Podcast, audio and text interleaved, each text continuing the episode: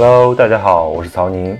闲宁期是一档由我主持的生涯访谈类播客，欢迎跟我一起走访各行各业有趣的灵魂，倾听他们的故事，启发自己的人生。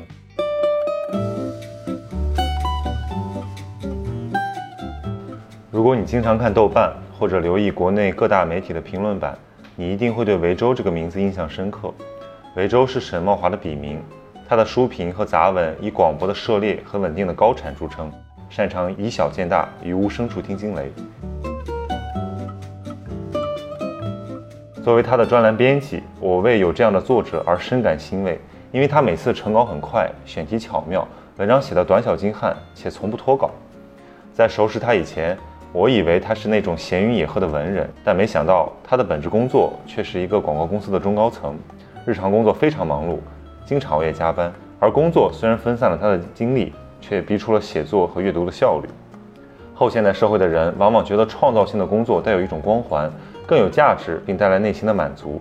可吊诡的是，那些打着创意旗号的工作，往往又因为巨大的工作强度，扭曲了创意的自然状态，造就了许多的知识劳工。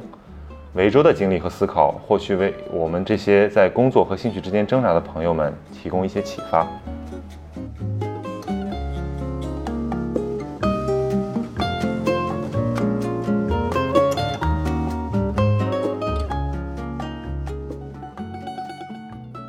始进的是什么行业？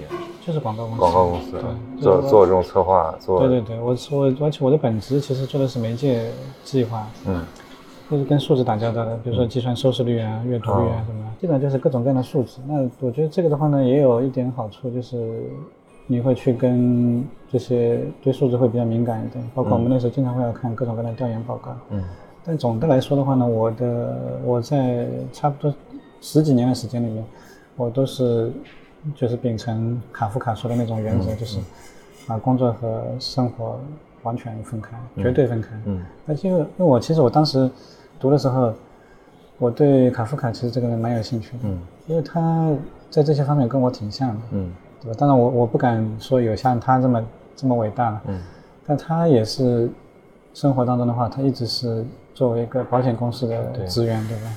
然后他是业余写作的，而且他的写作其实他是真的是纯粹的当做是写作，从来就没有想过把它发表，对。甚至到最后他是交代他的它烧掉嗯灭，把它烧掉的，对吧？所以我觉得他他当时这个处境的话，包括我觉得十九世纪末可能有一些类似的这种怎么说呢？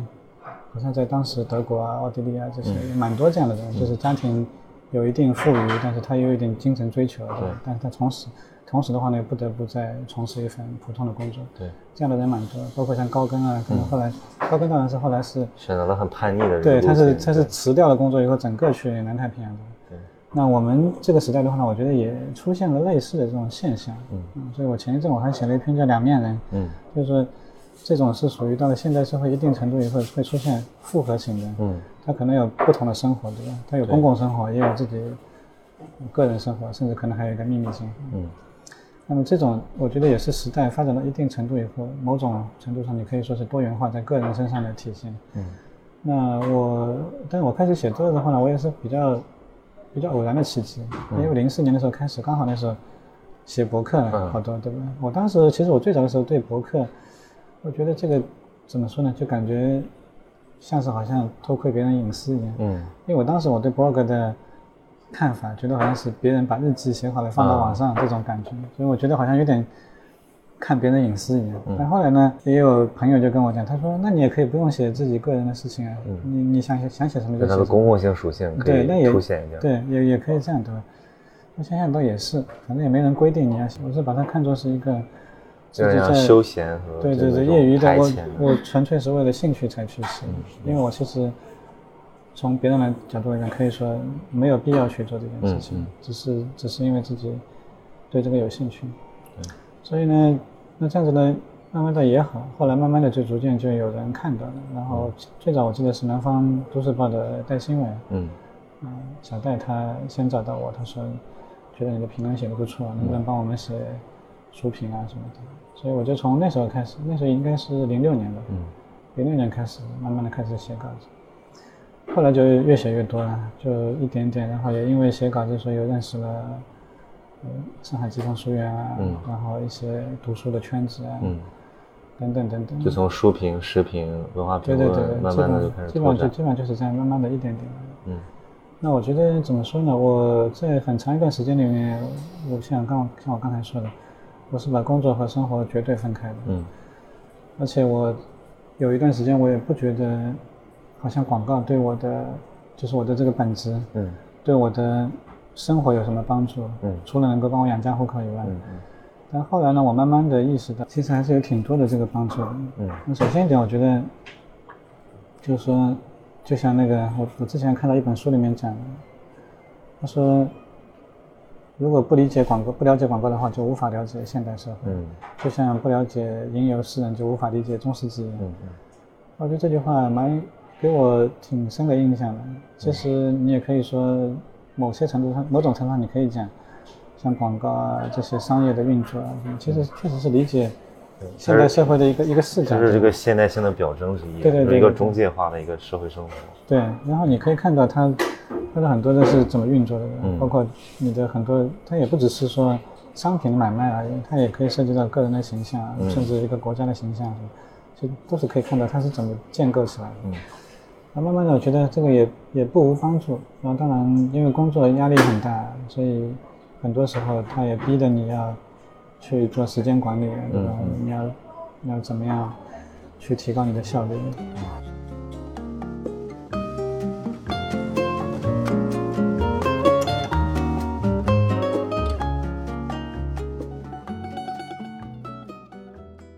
你你文章里面提到过一个这个就是说读者意识，就是说做公共写作的人要有读者意识，这个是不是跟广告的逻辑有点像？就是你一定要知道谁在看，他要怎么理解，对不要变成一个这个自言自语。对对，这个我觉得是挺重要的。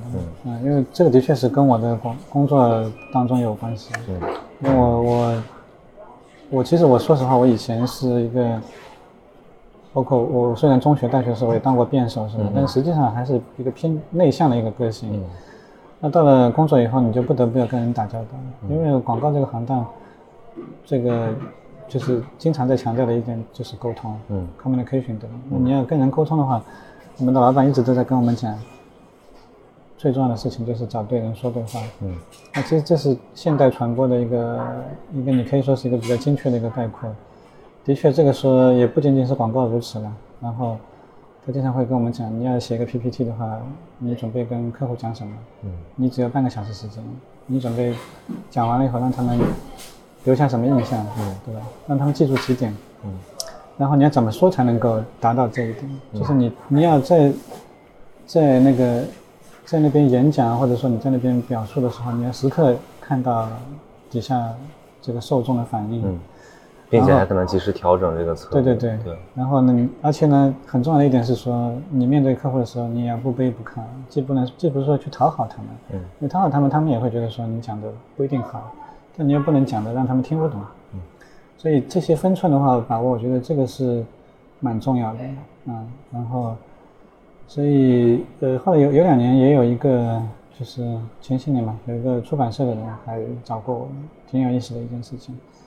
他找我写问我，他说对一本书有没有兴趣？我书名我忘记了，但是我我记得是一本关于法学的书。嗯我说法学我不懂，我我虽然我涉猎算是比较杂的，对吧？但是我一般评论的也还主要还是历史社科的。那法学我说我我不敢评论，这个会被人笑话的。然后我我跟他讲，我说我建议你去找这个，就是最好是学院里面这些教法学的这些老师会比较专业一些。结果他回了我一句，他说我们找过，他说也叫人写了，但是写出来以后，媒体那边说没法用。嗯，读不了。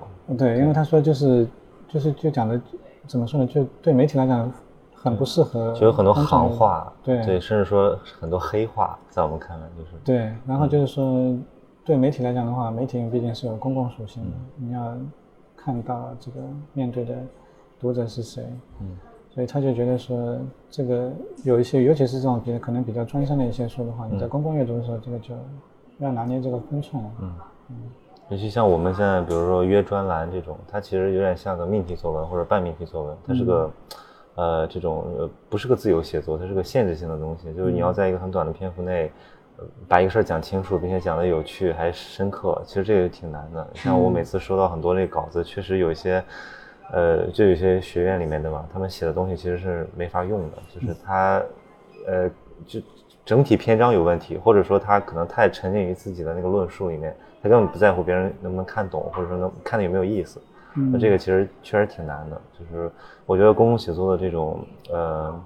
他的这种言说性和他他的这种对对读者的这种考虑，好像一直没有被强调出来。我们认为好像谈论公共事件就是公共写作了，或者说我关心的这个东西是公共的，我我这个好像就有了一个天然的道义上的优越感。但其实我觉得从叙述方式上来讲，还有很大的进步，在在媒体上的这种写写作。是的，因为我我觉得这个可能也跟我们我们这个文化传统有点关系。我我注意到一点就是我们。中国很少有演讲的传统，嗯，对吧？因为你在西方的话，你可能有的时候你要为了争取公众的支持啊什么，从古希腊城邦开始就是，你需要很多人物，你看伯罗奔尼撒战争史啊什么，他们都是需要公开的在广场上对人进行演讲的，嗯，对吧？你要阐述自己的观点，还要让人听懂。但我们中国的传统里面，其实不是通过这样。对，他们是私下里面。对，要要么就是私下的讨论，还有一种就是说，你如果是公共的话呢，经常其实是通过文字进行。嗯。它是文书的一种沟通方式。嗯。所以这个是不一样的。嗯。那另外的话呢，就是在可能我们的这个传统当中，有的时候也相对来讲，它是比较偏偏精英圈子内部的一种。一种沟通，对吧？嗯啊，很多时候，如果是又是进行比谈的话，那就更不用。对，所以他的很多的这个方式，我觉得我包括上次看那个王东杰那本《深入心通》，嗯，我就意识到，其实我们你要说对公共言说的这个传统，实际上是从近代才开始的，嗯，对吧？这里面有很多东西其实是值得去去讨论，包括大众传媒的兴起啊，然后广播的兴起，对吧？广播其实很重要的，你要跟大众沟通的这种，对。那另外还有一点，我觉得是，也是在网络时代出现的，就是以前的时候，很多其实我们中国的这个这种言说，其实是不太注重对方的反应的，嗯，它是一种从上往下的一种，你可以说是灌输的教化，对教化，他他是他是不考虑被教化的那一方会有什么反应的，但是在网络上，就是你随时都能看到别人的，对吧？我所以，我以前我我我去给客户体验的时候。我也意识到这一点。客户体验的时候，尤其是你中文的还好一点。如果英文的体验啊，其实我那时候早些年的时候，我最怕的就是客户体验，因为人家听了你半个小时，嗯，然后突然之间他可能问一个问题，嗯，你要有所准备，你到时候你在可能在短时间内你就要有一个回应，对吧？嗯嗯。如果你无法回应的话，那整个就体验就会特别差，对吧？就是砸了，对吧？就是觉得人家就觉得说你准备了这么一个 PPT，花了那么多时间，嗯，结果你回答不上我的问题，嗯。所以，就这些这些的话呢，我觉得怎么说呢，真的是需要在对话的这么一个一个空间当中，才能够慢慢的不断的练习出来。嗯，但是您刚才说这个工作也很很忙很累，但是您的这个阅读量还是保持了一个很高的强度，包括写作和发表。那这个怎么平衡它？怎么说呢？我觉得这个，呃，这个其实。那一方面当然是跟我的个人的习惯有关，不是自吹了。我我自己还算是一个比较自律的人，是相对相对来讲生活比较有规律。嗯，所以我觉得哪怕忙的时候，我还是能够保持每天对，不肯定还是要读书写的。而且有的时候我觉得也不是说，因为之前也有人问我说你怎么静得下来看书？那我我我我当时回答说。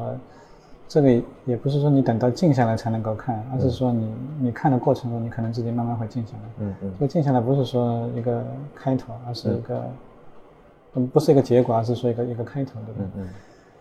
所以那就可能读书这本身成为一种让自己静下来的方式。对对对，一个暗示。像我就像自己生活中的某种镇定剂一样，对吧？那嗯，平时你可能觉得比较复杂，但是你你等到你开始读了以后，你就沉浸到那个世界里面去就好了。嗯。那另一方面来讲的话呢，我觉得工作的习惯对我也有一些帮助。嗯，因为我们这个正是因为我们这个行业非常的忙，嗯，所以呢，我们有一个特点就是时间管理。对，时间管理非常重要。就是你不管你你有压力多大，你手头有多少事情，如果说这个 deadline 是明天要交的东西，嗯，那你今天晚上通宵也得干出来。嗯嗯。所以我们那时候当然有的时候也会很痛苦，有的时候我记得有几次赶稿子的时候，或者说做那些方案的时候。嗯。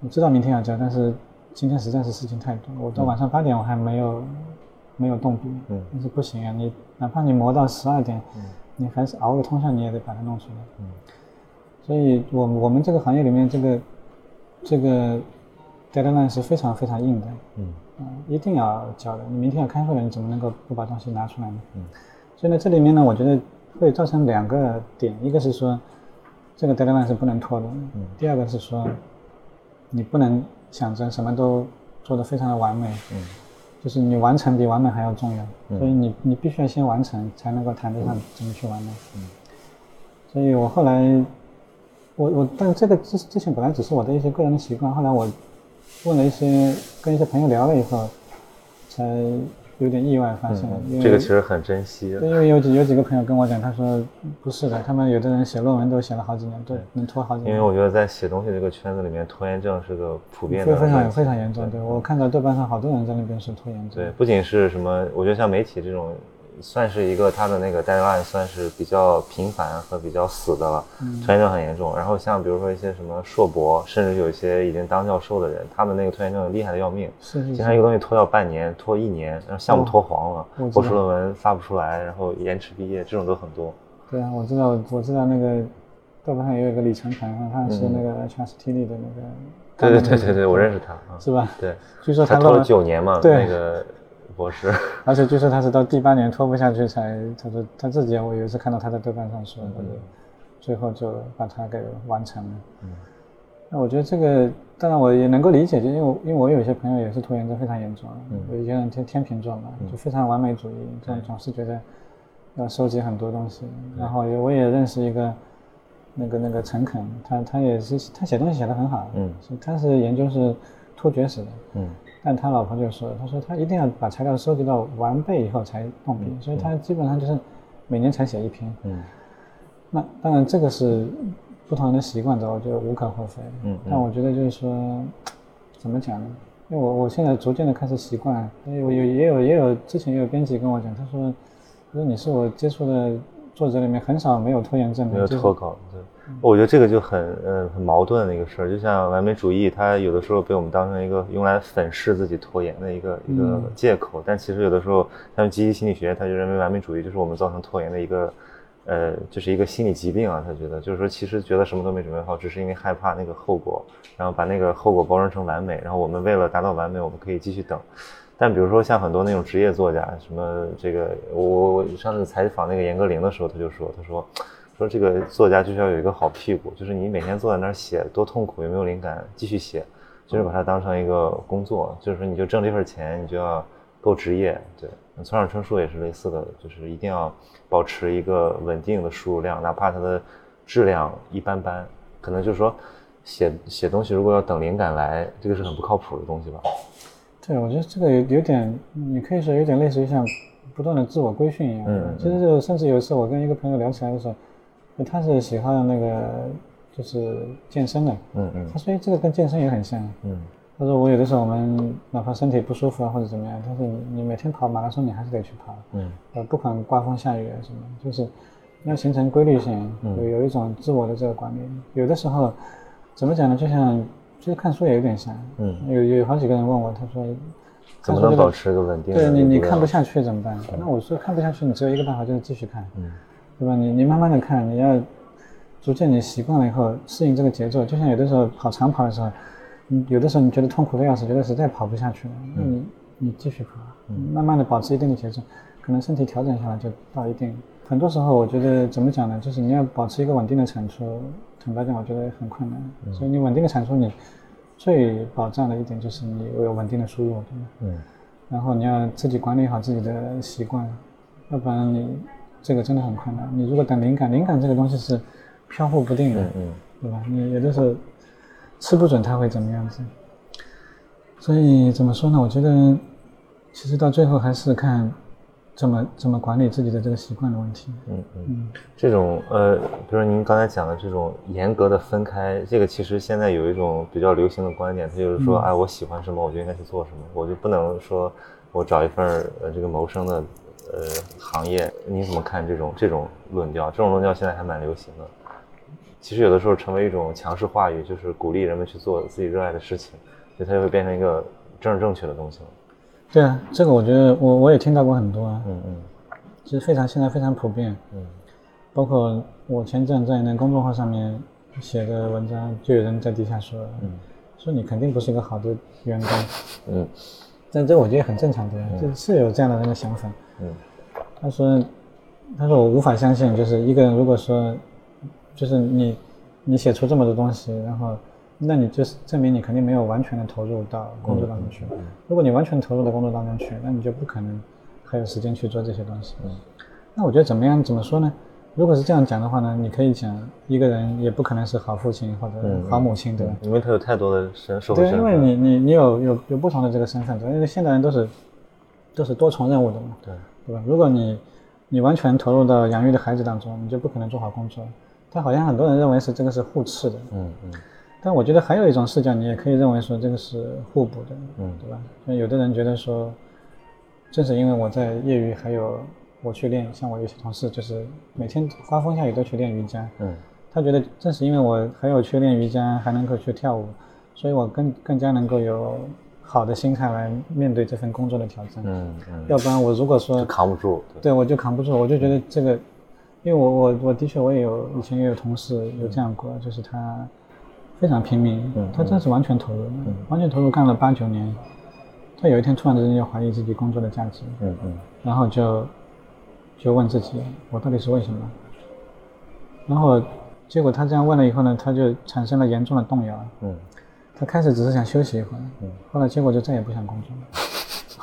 嗯这个就是说 all or nothing，对吧？就是你原来你可能是百分之百投入，现在就一下子变成怀疑了以后就倒向另一个极端。嗯嗯有这样的例子挺多的，因为我们这行里面很多人工作强度大了以后，嗯，就突然之间你怀疑起来以后就很要命就。是如果把一个工作当成自己这个生活意义的全部来源，但其实是这个也是很不稳定的，对就没有一些补充性的生活。对，而且你不见得就是说这个是一定是最好的，对吧？当然我我我承认啊，就是说互补和互斥都不绝对。就我以我本人而言的话，我觉得有的时候这个的确是有互补的。像我读读到的东西，可能有助于我的工作，我工作当中的一些体会也有助于我的读书写作。嗯嗯但另一方面来讲的话呢，这个我也承认，毕竟每个人都只有二十四小时，对对？你可以说这两种都存在，只是你看你偏重哪一点，我觉得都不能说是好像只有一种是对的。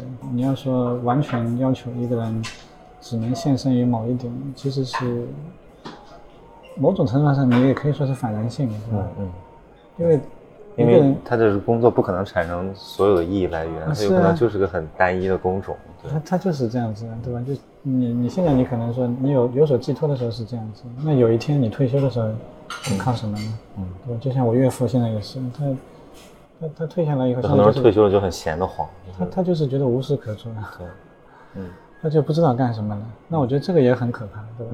所以你你不可能说把所有的这些东西都放在这个上面。嗯所以呢，我跟其他很多人不一样。我我虽然后来慢慢的工作了那么多年，慢慢的也位置也上去。了，但是我从来不鼓励下属百分之百的投入，因为我觉得这个是无止境的，对吧？嗯嗯然后，而且我也经常跟他们讲，你如果说就是没有什么业余兴趣爱好，你去可以去培养一个，嗯嗯，你可以去游泳啊、跳芭蕾啊、玩摄影啊，什么都可以。你只要有个寄托。对你培养一个兴趣，对，你不不要把所有的东西都放在工作上面，要不然的话，我担心的倒不是说你做不好工作，嗯而是说有一天你会憎恨这份工作，对对。对吧？这个也很可怕。就像就像苏轼一样，就是遭受了这个，就是说政治上遭受了很多苦难，但是他还有很多东西去安慰他。这个其实让他还是活成一个很、很棒的人。对。你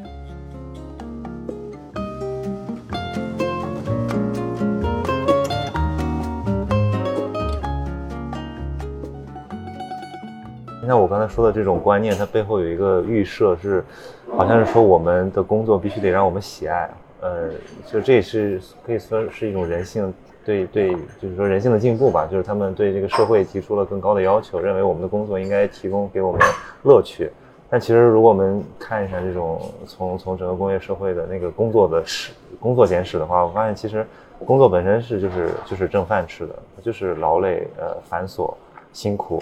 对，但是我们现在可能到了这个阶段，尤其是脑力工作越来越多的时候，我们可能觉得说这个理所应当，但它本本本可能不是个理所应当的事儿。是，然后当然我前一阵我也看了一本叫那个《独异性社会》嘛，嗯它就是说，嗯，发展到西方发展到一九八零年代以后的话，就进化出了一种跟原来工业化社会不一样的一种社会形态。嗯这种社会的话，它强调的是个体的独特性、有商品的独特性啊等等，所以他会给那些独特的东西予以赋值，就是觉得他们是有更高的价值。嗯在这种情况底下的话呢，他的工作的意义也改变了。以前可能是就就养家糊口的这些，对吧？那后来的话呢，它也产生出了某种意义。它就是嗯，呃，会有一种一种新的现象，就是有一些年轻人会觉得说，这份工作因为比较有创意性，或者比较有创造性，我哪怕是少赚点钱，我也愿意做这份工作。对，这个是有的，对吧？你就像那个日本他们现在开玩笑说小森林那种新农村建设，对吧？对，我我我我去务农去伐木，对吧？对对对这个这个工作可能比在城里面赚的少，嗯，但是我觉得对我的生生活来讲更有意义，嗯，我愿意去做。就这种工作，我觉得是可遇不可求的，而且要取决于你这个团队，嗯有多么的注重创造性的产出，这个产出能多大程度上变成就变现吧，对吧？嗯这种所谓的创业经济在在国内还是比较的弱一些，对，因为要不然的话呢，你会发现有一天本来讲的好好的创业经济啊什么的，它突然之间又变成高强度的九九六，很难讲。嗯，总的来讲，我我我还是觉得就是说，你你个人在工作之外，你可以有某些自己的爱好，对吧？嗯你这个爱好你可能无法纳入到工作当中来，嗯嗯。但没有关系。就好像您刚才说的这个，我就想到这个韦伯对官僚系统的这个科层制的这个讨论嘛，就它本身是个为了提高效率而慢慢诞生的一种呃一种组织形式，是是进步的一个符号，但慢慢的它会产生一些自我牵绊啊，甚至说内卷化，就是导致低效率，然后意义感的丧失，然后把里面的人都给都给它异化掉。但是问题是，这种到了后现代，对这种反思和批判越来越强烈之后。把它一开始的那个优势给忽略掉了，就其实本身它是提高效率的，然后大大家都退回到一些好像我们要反工业一样、反反现代一样，但是那个本身是无法实现的。首先，其次在就比如说，我觉得像逃离北上广这，尤其在中国的语境下，它是个它是个伪命题，就是不是说你要承受高成本的生活和你的生活乐趣之间做一个选择，而是有些工作除了北上广之外它不提供，是，比如像创意经济，比如说我们就说就回到一个什么乡镇上，你去，呃，几千块也能活得很好，但是问题是那个工种完全变了，那一个人的才能或者一个人的禀赋，他可能完全没有体现。对。对这个，所以可能还是一个社会发展阶段的问题。对，另外我觉得，就像你刚才说的逃离北上广这样的，我觉得逃离北上广，其实有的时候它不是一个好像逃离了以后就不回来了这种，也不是的。它是周期性的。对，有的甚至它可以同时拥有两种生活，对吧？就像我今天还看了，说那个腾讯的以前的一个 CTO 嗯叫叫什么魏泰吗？还是什么？反正也是一个，你可以说 IT 精英这种角色，对吧？他也就是说逃离北上广以后，他原来是中科大毕业，所以他在合肥郊外嗯做了一个农庄，嗯两三百亩这样子。但是，请问他这个算是逃离吗？嗯其实你也不能说是逃离，对吧？他其实完全可以兼有两种生活，他既可以在这里休息，他也可以在继续保持着跟世界的联系，嗯嗯这种过原来精英的这种生活。嗯所以我觉得现在很多东西不是说非此即彼的，或者说是，呃，怎么讲？你好像逃离就能够完全逃，其实有的时候你是逃不开的。嗯嗯，所以我觉得，与其这样的话呢，你不如说，你去面对这样的一个现实，嗯你去好好的去调整适应。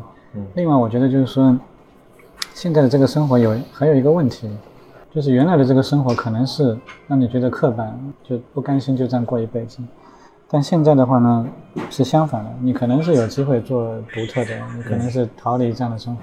嗯但与此同时的话，你的生活会比以前变得动荡。嗯那动荡呢，有的人也喜欢，对吧？也也不在意，嗯就觉得我我反正只要能活下去，我我做各种各样的生活、工作都可以。嗯但是有的人就是两者都想得到，嗯，对，对吧？他既想得到意义，又想得到稳定，这就很困难。嗯其实现在我们，我我我自己也看到，包括美国啊，包括日本啊，这些年轻人，嗯，日本也是一样的。日本很多年轻人都反感父辈的那种就年功序列制嘛，对对他们想从中这种论资排辈当中逃出来，不甘心只是做一个工薪的人。所以现在就有的时候就是说，给你选择，但是你是要承受代价。嗯对？现在因为我觉得我们中国人怎么说呢？一方面你就像我那本书里面也讲，我觉得只是一只脚踏进后现代嘛，就是一方面你体验到了一些后现代的东西，但另一方面其实又挺留恋的。嗯，就像我们这次疫情当中也能看到，嗯我就感觉很明显的就是说，一方面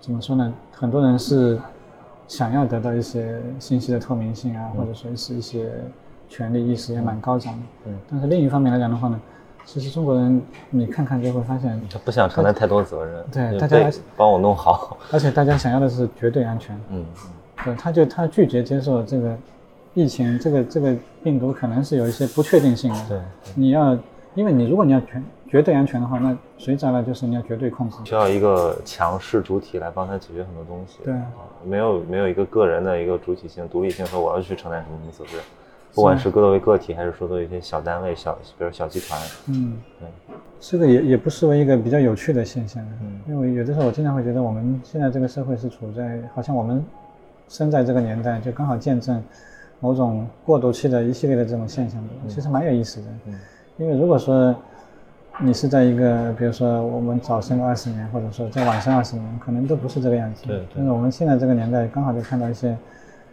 一些各种新旧好像都有都能看到的一些现象，嗯也挺有意思的。您您是这个七七？我77年但是就是说从那个时代到现在，这种工作观的变化应该很很大吧？非常大就是非常大就是从铁饭碗到现在，后来说下海拥抱市场，到现在可能市场也会被厌弃。然后比如说大家觉得，我说我做个个体户又好像挺光荣的，比如说我去搞一个创业经创，比如创业这这种这种思潮又重新鼓舞了年轻人。这个变化大概是什么样？对于我觉得现在怎么说呢？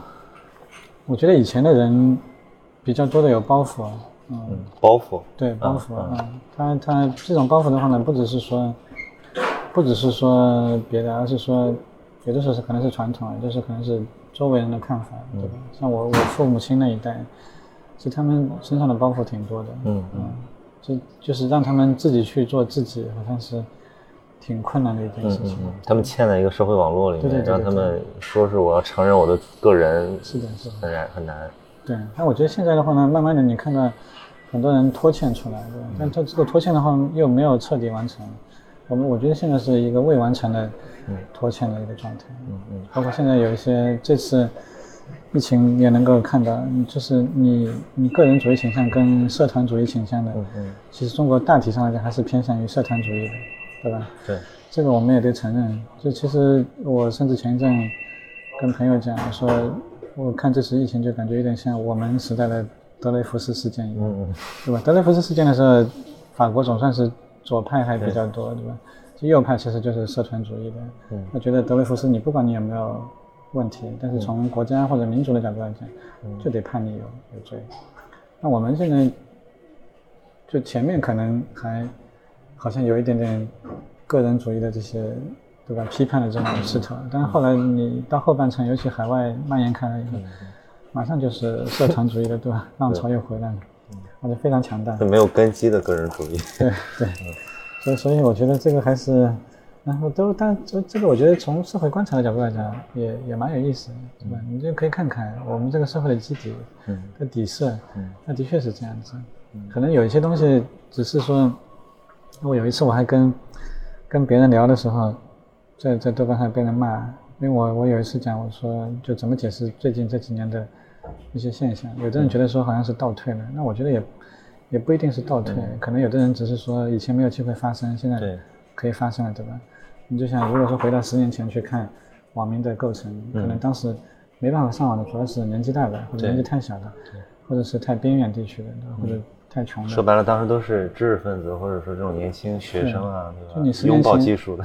十年前可能这个这个构成还比较精英一点点，那、现在可能就是说原来更加边缘的人都加入进来，就是打个比方来讲，就像好像美国的红博州的那些人都投入了对投票权一样，对。对，然后反正当时说了一句，就豆瓣上有的人说，哎，这个观点蛮有意思的，那个很多人就在那边说，看出来好像楼主都是满满都是优越感，对吧？我也不是说优越感，我就是说觉得这是个一个一个事实嘛，对吧？能够看到，嗯、怎么说呢？我们这个国家现在就是这么一个真实的状态，就是这样子，对，它它是光怪陆离的，新的旧的都有。但我我我个人，我跟其他人不一样，我个人还是相对比较的乐观的，因为我觉得，就像刚才说的，这个年轻人的这个创业啊，或者说是这种从拖欠这种大趋势，我觉得这个是不可改变的。嗯，因为势必到慢慢的社会一定完善以后，它会走向自我依赖，对吧？然后我已经看到我们像很多同事这种九零后啊什么，嗯，就是比我们以前的时候更加没有包袱。嗯，他在做决定的时候，很多时候不是考虑他人的眼光，或者说是，甚至有的时候都不不怎么考虑自己的经济基础。嗯，他想到了他就去做，啊，对吧？所以我觉得他们能够比之前的一代更好的满足自己。嗯。呃，但但我我们我们观察到一种一种现象，就是说，可能比如说对八零后，尤其是九零后早期的人来讲，他成长的年代其实是一个讴歌个人主义的年代，然后他对这种父权制的传统的东西有很强的抵触心理，所以其实他有更强的反叛性，所以有就比如像北漂这种群体的诞生，但是好像比如到到了现在，到了零零后，就是说这个六零后、七零后成为父母。这种中产家庭生活培养出来的孩子，他反而又没有那么强的这种反叛性，他又觉得说，哎，我我我我爸给我安排的工作挺好的，然后我就是，就比如我们我们有一个教育项目嘛，我们就接触一些这种北上广深、南京、杭州这种城市的一些，就是家庭条件挺好的孩子，他们其实呃，真是他没没有经历过那个痛苦的年代，也没有贫乏过，他生来就很优越，然后觉得我安于现状也挺好的。他没有什么反叛，就反而就是这个就引发到我们前一阵子对那个什么 B 站那个后浪的那个东西的讨论。为什么会有有很多人对这个有反感呢？就我看到很多种声音，有的人说他说他们没有价值追求，或者说他们对于自己的这个所处的这种现状的来龙去脉没有反思，就是不是你生来就可以享受到这么好的这种条件的。呃，你说这个那个其实就是说一二线城市的家庭还不错的孩子的生活。对，但是他们从来没有考虑过说自己是不是一个社会上的一个优优势那个少数群体、精英群体，所以我觉得这个后浪的这个东西可能就是这种撕裂感的一个表征吧。对，对我觉得，嗯，我觉得所谓后浪这一代怎么说呢？我我比较比较明显的一个印象就是他们比之前的一代更加的去政治化一点。去什么？去政治化啊，去政治化一点。对他们就是他不太关心对，不不关心，他更加关心自己的东西。嗯，就政治的东西的话呢，有的时候甚至就是好像从六零后、七零后这这些看来的话，就好像觉得他们在政治好像很白痴一样，甚至好像是觉得说是被洗脑了或者。那我觉得我我前一阵我也写过一篇，就是就就说中国是一个正常国家嘛。对对。我我觉得就是对于九零后来讲的话，他们因为随着自己各方面经济条件的这个富裕啊什么，他们在内心深处，他们认为中国是一个正常国家。嗯。没有什么区别，嗯，对吧？我我我作为我们富裕起来，我们跟外国没有什么不同，嗯，所以理应当受到同样的尊重，甚至更加受到尊重，嗯，所以这是一种自尊心，他作为群体成员之一的这种自尊心的这种表现，嗯，那种近代的屈辱感，还有那种历史沧桑的那种波折，对他没有影响，对他他觉得太遥远了，对吧？就是他他已经远离这些东西，所以你跟他去讲以前的一些东西什么，他觉得没有的，所以我觉得这个有好有坏，嗯。那好的一点是说，他们真的是抛下这些历史包袱了。嗯嗯。坏的一面呢，就是说，好多人担心你抛下这些历史包袱，你可能犯重复 你犯重复的错误，对吧？所以我觉得这个这个，但这个东西是一体两面的，会结合在一起。嗯。那另一方面来讲的话呢，我觉得我为什么觉得这些人会身上也有未来的这种可能性，是因为他们其实就自我意识会更强。我们现在明显感觉到，就是年轻的一代这种反介入意识是很强。嗯，不反介入就是说，他不再跟你交心了。嗯嗯，对吧？那我们以前的时候，那时候开玩笑说，你不要说跟组织交心啊什么，你总是父母总是跟你讲，你在公司里面好好跟同事交往，对吧？跟老板要要要要要坦白一点，对吧？甚至跟老板要怎么说呢？跟同事们打成一片，是吧？现在年轻人，我觉得没有这种意识。嗯，我现在我们看到很多，我们以前九零后、九五后，是，他觉得我干嘛一定要融入你们呢？对，对吧？做的不高兴就走了。然后像我们好多同事，你如果去关心他，他也不一定高兴。对他觉得你可能是要窥探他的隐私。对，然后你你加了他的微信，结果发现他朋友圈也不对你老板显示的，嗯，对吧？好好多都是这样。嗯，所以我觉得，那这个我觉得没有必要去去多那个，但是我觉得他们对隐私的权的这种观念比以前要强多了。嗯嗯，他不会那么轻易的，他知道同事就只是同事。嗯，他不会那么轻易的向你敞开内心。就这些东西，我觉得他们的这种抗拒，或者说他们的这个自我保护意识都蛮强的。嗯，所以当然他们也会比较反感你去指责说他是白痴、无脑啊什么这种，就这种他们自尊都比较强。但我觉得因此而来的一点呢，就是说我现在看到的，我也不知道这个东西将来会怎么解决，就是好像他们的这种应激反应会更强。嗯。应激反应指的是什么？我觉得就是就是有的东西它是就比较直觉式的，嗯，它比较情绪化的，对吧？对，我我突然不想干了，我就离职了，裸辞。对，或者你包括你在在政治话题上的很多的讨论，它其实也是直觉式的，嗯，它可能是更加多的是偏向于情感而不是理智的。对对。那这种如果你是应激性的这种反应的话呢，往往在公众讨论中就是很难讨论下去，对对吧？因为。有的时候不是说谁的谁有道理，而是说我看你不爽，我就是觉得你有问题，就是一言不合就拉黑了嘛，对吧？那就讨论就进行不下去了。嗯嗯。所以这就变成说，你只能说是群与群之间的分化，就是口味这种风格相似的人聚在一起，如果你看人家不顺眼，你就没有耐心去多看别人的这个理性的思辨到底是什么。所以有一种担心，就是说这个互联网本身它应该是一个带来一个多元化的世界，但其实。它让这个世界更加部落化，就是更加的人和人看不惯，然后缺乏交流，缺乏这种集体的认同。就是说，没有说，比如说我们面对一个公公寓的时候，那有这个意识出来做什么事儿，反而我就是我，跟我没关系的东西就不要来烦我，关关我屁事，关你屁事，就是这种这种想法。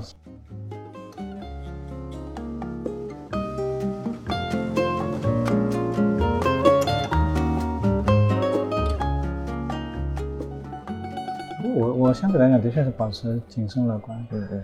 因为第一个，我觉得，我相信现代化是不可逆的。嗯。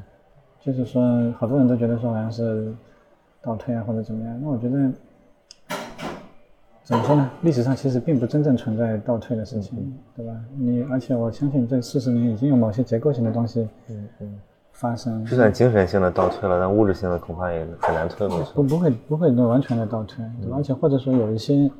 那有一些，在我们我的一些朋友看来，觉得说现在小粉红啊什么这些属于倒退，那我觉得这也是一个表象，它并不是完全意义上的倒退，因为它它其实还是有很多很复杂的。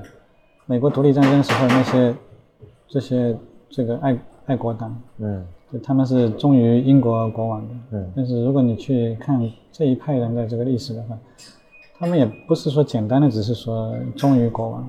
他们其实立场也也有很多很复杂的分化，嗯，而且他们其实也有自己的很强烈的权利意识，嗯，啊，他们要求英国其实是要按照他们的，他们是有条件的忠诚，就是说英国或者国王应当要回应他们的权利需求，嗯，然后他们才忠于国王和国家，嗯，而不是说无条件的。所以在这种情况底下，其实他们的，你可以说他们其实跟独立派是一丘之貉，嗯。没有什么区别，因为如果你不满足他们要求，他们其实就是在历史上有一些这个反叛的行为，其实跟美国的独立党没有什么区别。嗯。但另一方面来讲，好像看起来他们又都是忠诚于忠于这个英王的。那我觉得这里面有很多东西，当然值得去再细辨了。当然，可能这个就是现在目前的讨论会比较敏感，但我我始终觉得说。光光只是贴个标签或者怎么样，无助于理解这些人呢。就现在大家对这个公共领域比较，可能有些人比较悲观的原因是觉得他觉得共识彻底不存在了，或者说连速成共识的一个讨论过程都不可能了。嗯，但是这个东西真的发生过吗？或者说真的有一个所谓的涉及到各个利益？集团的一种共识的形成过吗？还是像刚才像你讲的，它其实只不过一开始只有一部分人出来，现在大家都冒头了。对我，我觉得可能也是这样子。其实我觉得以前以前所谓的这种共识的话，并没有真正存在过。嗯，我觉得现在才是到了可能说学的学会怎么样开始产生共识的这么一个时代。以前的很多共识，其实我觉得是，你可以认为是精英之间的某种某种普遍的一种政治文化所所造就的一种，对一种想象出来的一种。对对对。但其实，其实，在现实当中的话，它不是说通过好像不同利益集团之间的博弈所产生的一个一个互相妥协造成的共识。嗯，这个还是很不一样的。我觉得我们现在才是，我我是相信这个是在往前迈了一步。嗯，就是有分歧，可能是一种进步的表现。对啊，对啊，我觉得我觉得这个是很很正常的。现在只是说我们怎么样能够找到一个框架，在这个框架之下博弈，然后再能够达成这样的共识吧。但是我。这个我觉得是，当然是最最最棘手的地方。嗯，因为我们现在其实没有这样一个框架。对对。我们这样，我们的框架其实是，都是最后找一个权威出来一锤定音的那种。嗯嗯嗯。他以前会有一种想象，觉得比如说是讨论到这种知识分子的责任，然后会觉得知识分子要做很多社会利益的代言人，但其实这也是一种很畸形的状态。就是本身应该每个呃阶层和每个这个利益群体，他应该有一个自己的代言人。内部的权威，但是，呃，当然知识分子的这种代言性被消灭之后，大家会觉得说，好像没有人出来说话，就是在这种公共领域里面，都是被一些这种比较偏激的声音给带跑了。但我觉得这个，但是担心是没有用的。嗯，我觉得现在说，所以为什么现在要说独立思考多多多有多重要，对吧？因为我觉得你只能说让大家慢慢的去学会去思考，然后为自己的利益去。去发生。你如果说你要去像一个大家长一样担心别人会被带偏或者说左右，那这个是没有办法的。嗯嗯嗯。你你没有任何一个媒体啊或者任何一个声音，嗯，是能够总是不偏不倚的。嗯，这种是不存在的，对吧？我们我们最好不要假装好像有谁能够总是不偏不倚，是不存在的。所以怎么讲呢？我觉得。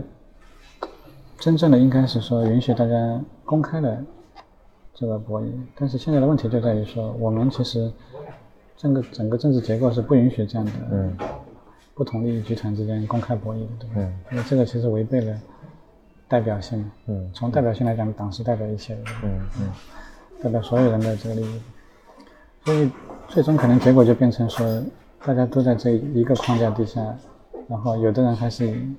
都是以自己代表公众利益的这个面貌来出现，这个会怎么样？我我也不知道。嗯嗯，我只能说我们一步步往下看。那我现在看到的是说，好像我们在往前迈了一步，就是一些不同的声音或者说不同的这个利益集团开始分化。嗯，这个分化我觉得不是坏事。嗯，在好多人看来，觉得这个好像是一个可悲的，对吧？比如说是一种。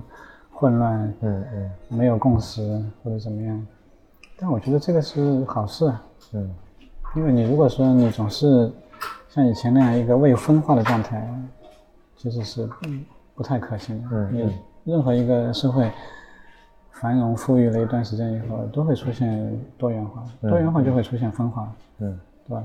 关键是分化以后怎么样能够让各方都有自己的权利，嗯，在这个框架底下进行。博弈，而不是强行要大家再去好像压制各方的这种私利。对，就不要一个虚假的代表性。对啊，你这样的话，你就又退回去，那到那种未分化的状态，对吧？嗯嗯。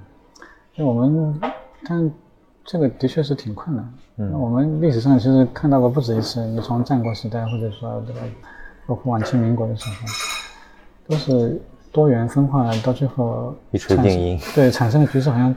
好多人都觉得这个是一个非常就是失去的这么一个一个一个状态，对吧？嗯。包括其实这这种一锤定音的这种思维，真的是，哎，真是，真是太多。就是我们怎么可能出这种就是说思想价值的治乱循环？就是你要是让大家都自由，然后就比如所谓的百花齐放，但最后发现不行，要收，然后一收又死，然后一死又僵僵住了，再放，放完再乱，然后乱了再收。那太多反反复复。